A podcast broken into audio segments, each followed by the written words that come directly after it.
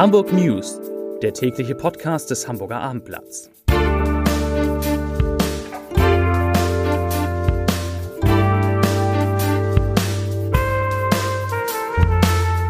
Herzlich willkommen. Mein Name ist Lars Heider und heute geht es um die schriftlichen Abiturprüfungen in Hamburg. Weitere Themen. Hamburg und Kiew schließen einen Pakt. Der Haspa-Marathon hofft auf noch mehr Teilnehmer nach dem Rekordwochenende und die Corona-Inzidenz in Hamburg, sie sinkt wieder. Dazu gleich mehr. Zunächst aber wie immer die Top 3, die drei meistgelesenen Themen und Texte auf abendblatt.de. Auf Platz 3 geht da noch was. So sieht die Aufstiegsrechnung des HSV aus. Auf Platz 2 Architekt macht riesen Rechenfehler. Riesigen Rechenfehler. Hauskäufer will Schadenersatz. Und auf Platz 1 Wochenlang Sonne, kein Regen in Sicht. Wann wird es kritisch. Das waren die Top 3 auf abendblatt.de und daran sind die Wetteraussichten versteckt für die kommenden Wochen und die sind offensichtlich ganz gut, fast schon zu gut. Es ist das traurige Ende der ältesten Werft Europas. Nach der Insolvenz von Pellasitas kommen nun die beweglichen Vermögensgegenstände des Unternehmens unter den Hammer. Dabei werden alle mobilen Maschinen und Anlagen online versteigert. Vom Druckluftschrauber über Werkbänke bis zu 180 Meter langen Schwimmdocks und bis zur Bauplattform werden 4000 Positionen bei der Auktion aufgelistet. Auch Kai-Krananlagen können ersteigert werden. Der Verwertungserlös fließt in die Insolvenzmasse, aus der die Gläubiger anteilig Geld bekommen werden. Und dann endet eine sehr, sehr lange Geschichte, denn erstmals wurde die Werft 1635 erwähnt und sie blieb über neun Generationen hinweg in Familienbesitz. Zu heute, zur Zukunft, vor allen Dingen zur Zukunft der Hamburger Schülerinnen und Schüler. Die schriftlichen Prüfungen für rund 9400 Abiturienten in Hamburg beginnen am Mittwoch, Corona-bedingt, dann erneut mit leichten Hilfestellungen.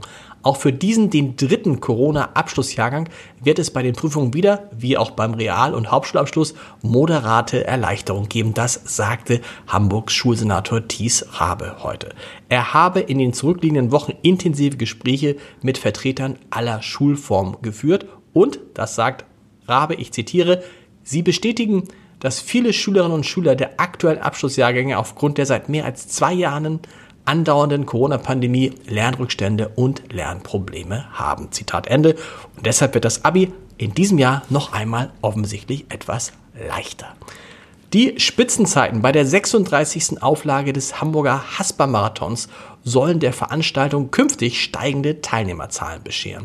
Für das Rennen am 23. April 2023 erhofft sich Cheforganisator Frank Thaleiser 14.000 Anmeldungen für die 42,195 Kilometer lange Distanz und damit rund dreieinhalbtausend Anmeldungen mehr als in diesem Jahr. Diese Leistungen, die müssten jetzt umgesetzt werden, also die Rekordzeiten müssten jetzt umgesetzt werden und Hamburg müsste in den Läuferkreisen weiter nach vorn bei den Marathons. Im Moment sei die Stadt nicht mal unter den Top Ten, so Frank Thaleiser. Am Sonntag hatte Cyprian Kottut aus Kenia mit einem Sieg in zwei Stunden, vier Minuten und 47 Sekunden vor Stefan Kissa aus Uganda beste Werbung für Hamburg betrieben, denn das Duo blieb deutlich unter dem bisherigen Streckenrekord aus dem Jahr 2013. Nach vier Tagen Anstieg in Folge ist die 7-Tage-Inzidenz bei den Corona-Neuinfektionen in Hamburg wieder gesunken. Die Gesundheitsbehörde gab die Zahl heute mit 1105 an. Am Sonntag lag die Inzidenz bei 1131, am Montag vor einer Woche bei 1152. Diese Zahlen, die kaum noch Relevanz für unseren Alltag haben, bremsen allerdings den Fremdenverkehr im Norden weiter aus. Die Zahl der Gäste hat sich mit 293.000 im Februar im Vergleich zum Jahr 2020, damals waren es 561.000, fast halbiert. Und nur jeder siebte Gast kam aus dem Ausland, vor allem aus Dänemark, den Niederlanden, Österreich, Großbritannien und der Schweiz. Einen Pakt für Solidarität und Zukunft haben Hamburgs Bürgermeister Peter Tschentscher und Kiews, Kiews Bürgermeister Vitali Klitschko unterzeichnet. Das Ziel, die Politiker wollen eine strategische Partnerschaft zwischen ihren Städten gründen und sich in Krisenzeiten gegenseitig unterstützen. Angesichts der humanitären Katastrophe infolge der völkerrechtswidrigen Angriffe Russlands stehe zur Umsetzung dieses Paktes zunächst die Unterstützung Kiews durch Hamburg im Vordergrund, heißt es in der Vereinbarung. Und Peter Tschentscher, der Bürgermeister, sagt, ich zitiere, der Pakt ist ein Zeichen gegen den Angriffskrieg Russlands und für unsere Solidarität mit der Ukraine. Zitat Ende. Zum Podcast-Tipp des Tages. In unserem Kunstpodcast Ich sehe was, was du nicht siehst, geht es heute um den Traum von einem Haus am Meer.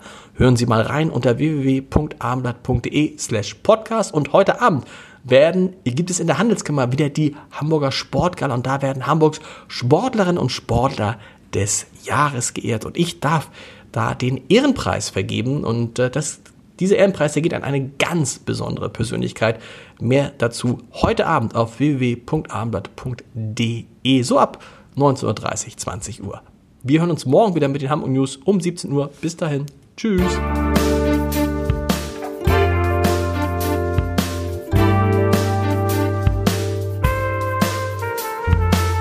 Weitere Podcasts vom Hamburger Abendblatt finden Sie auf abendblatt.de slash podcast.